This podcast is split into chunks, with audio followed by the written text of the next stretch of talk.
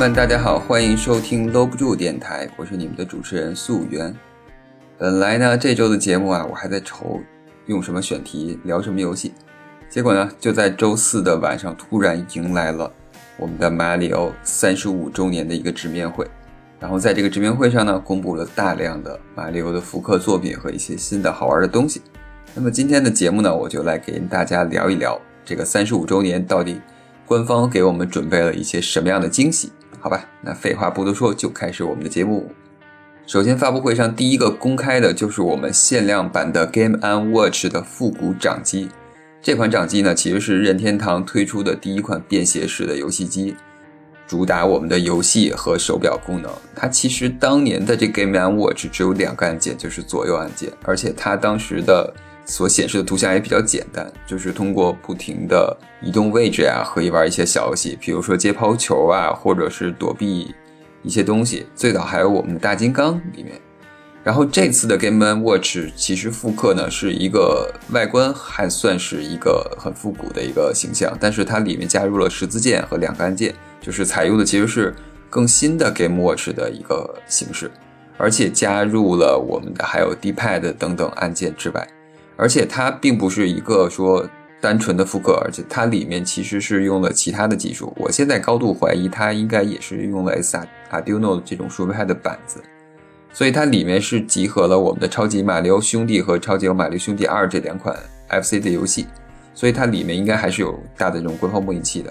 并且同时，它里面还有一个马里奥为主角的接球的小游戏，而且这款掌机还可以单独当做时钟来使用。它的界面会是我们初代马里奥的游戏的界面，然后但是中间会有一些时间显示，并且还会有一些动态呀、互动啊等等等等，会有一些小彩蛋和一些不同的显示方式在里面。那么这款复古的 Game Watch 掌机呢，将在十一月十三日正式发售，而且官方表示数量还是有限的。售价是四十九点九九美元，那么其实这个东西的价格肯定是虚高。如果玩家从情怀上来说的话，这款 Game and Watch 其实是不可多得的一个收藏品。其实官方在以往的这个马里奥的系列纪念日里都会发售一些纪念款，像之前有 GBM 的周年纪念款，还有我们的 FC 纪念款等等这些东西。所以其实这些东西一般都是会在发售之后水涨船高的。如果你不赶紧抢先下手的话，很有可能都买不到这个东西。起码我现在看来，如果你有这么一个收藏品，你现在的买入价一定会严格低于你将来的一个卖出价。我个人认为是很有收藏意义的。而且这个小游戏，咱们先抛开它里面玩的游戏不说啊，肯定是初代的 FC 的一代和二代，其实马里奥并没有什么太多可玩的，或者说我们现在在任何平台都可以玩到这两款游戏。那么这个东西的，我觉得更好玩的一点是在于它的。整个的一个手表的一个设计，就是你可以把它当成一个，呃，一个钟摆在那儿，一个时钟摆在那儿，然后可以每天看时间，会有不同的一个小彩蛋。所以我觉得也可以当做一个打发时间的一个小玩具吧。当然，它的收藏意义肯定是大于它的实用意义。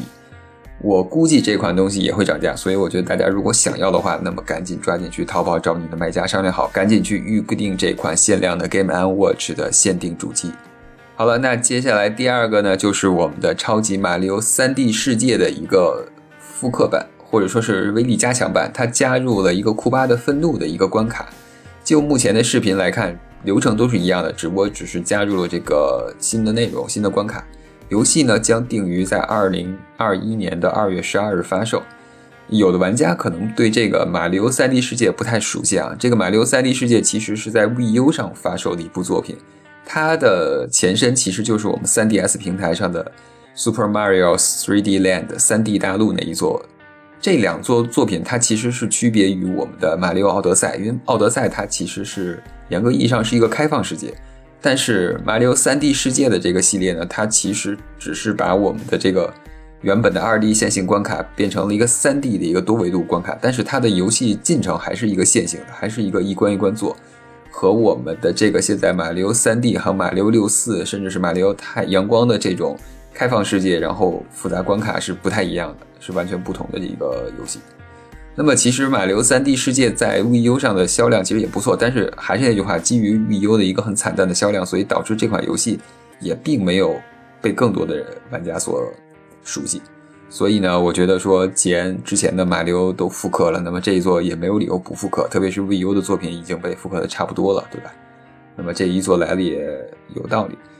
而且它现在这次是一个威力加强版，加入了我们新的一些关卡，那么我们就拭目以待吧，看二一年到时候能给我们带来什么样的惊喜。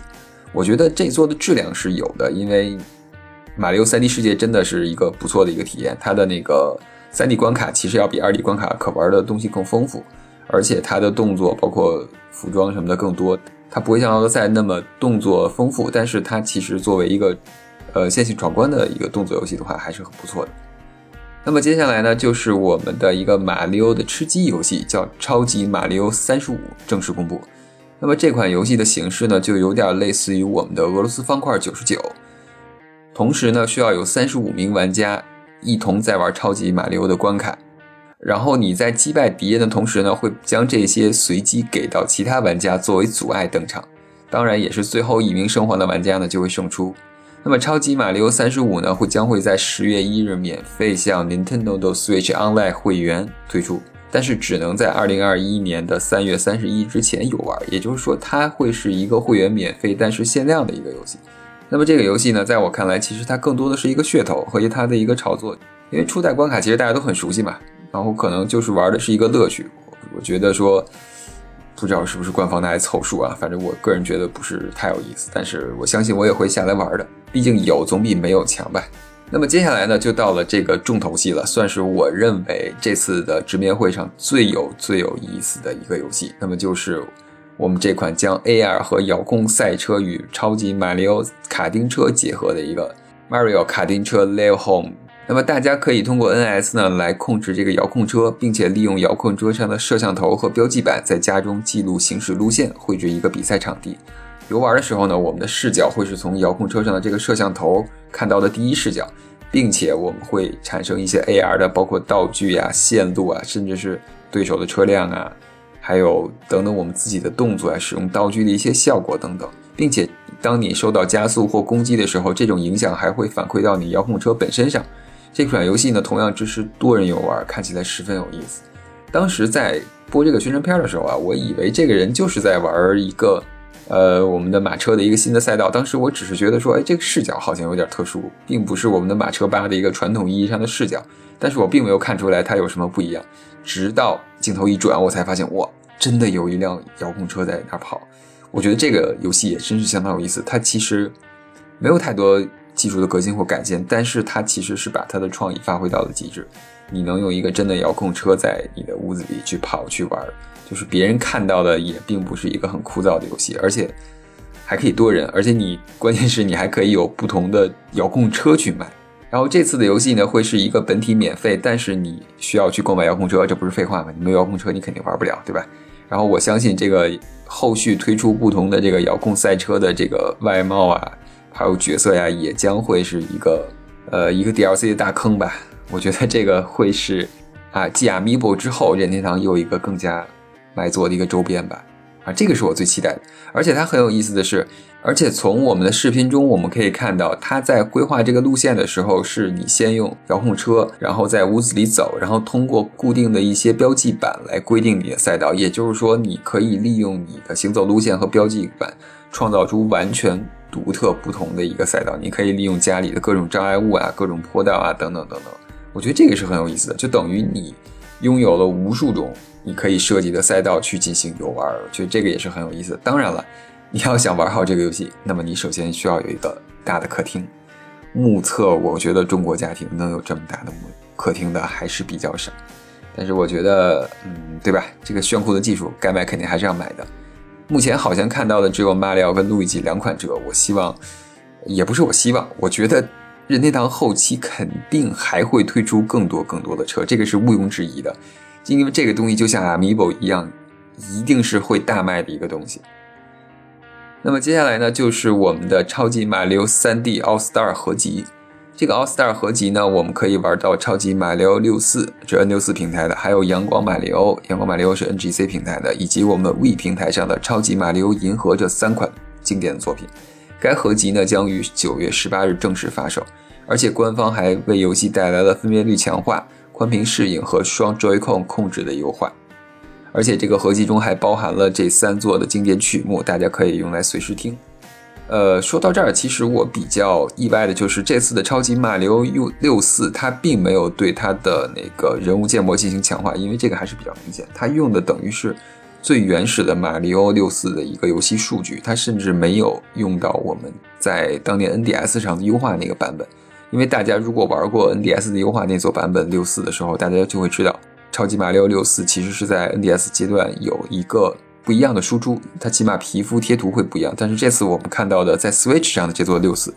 它还是一个更加原汁原味的一个马里奥六四。我也不能说这个东西不好，但是其实从现在的审美或者说现在大家的习惯来说，你再看到这种很低多边形的一个东西，你可能会有点受不了。但是马里奥六四确实是 3D 马里奥里面开创了一个先河，或引领了整个系列。我可以说。马里奥六四其实就是我们马里奥奥德赛的一个前身，是或者说是整个 3D 马里奥开创的一个玩法。它甚至定义了很多东西，包括我们的摄像机跟随，包括等等等等的玩法。因为在那个时代，我们的这个 3D 游戏还并没有太普及，大家对于 3D 游戏还是一个很陌生或者说在黑暗中探索的一个时期。但是任天堂就是在这个时候直接制作了超级马里奥六四和我们的十之敌。然后来教业界说，你们看三 D 游戏应该怎么做，摄像机应该怎么跟随。所以说这个其实是很值得大家玩的，而且本身马里奥六四的要素非常多，它也算是一个半开放世界，然后在这个世界里会有很多的关卡。就是任天堂在这个箱庭游戏设计上真的是很有心得，很有心得。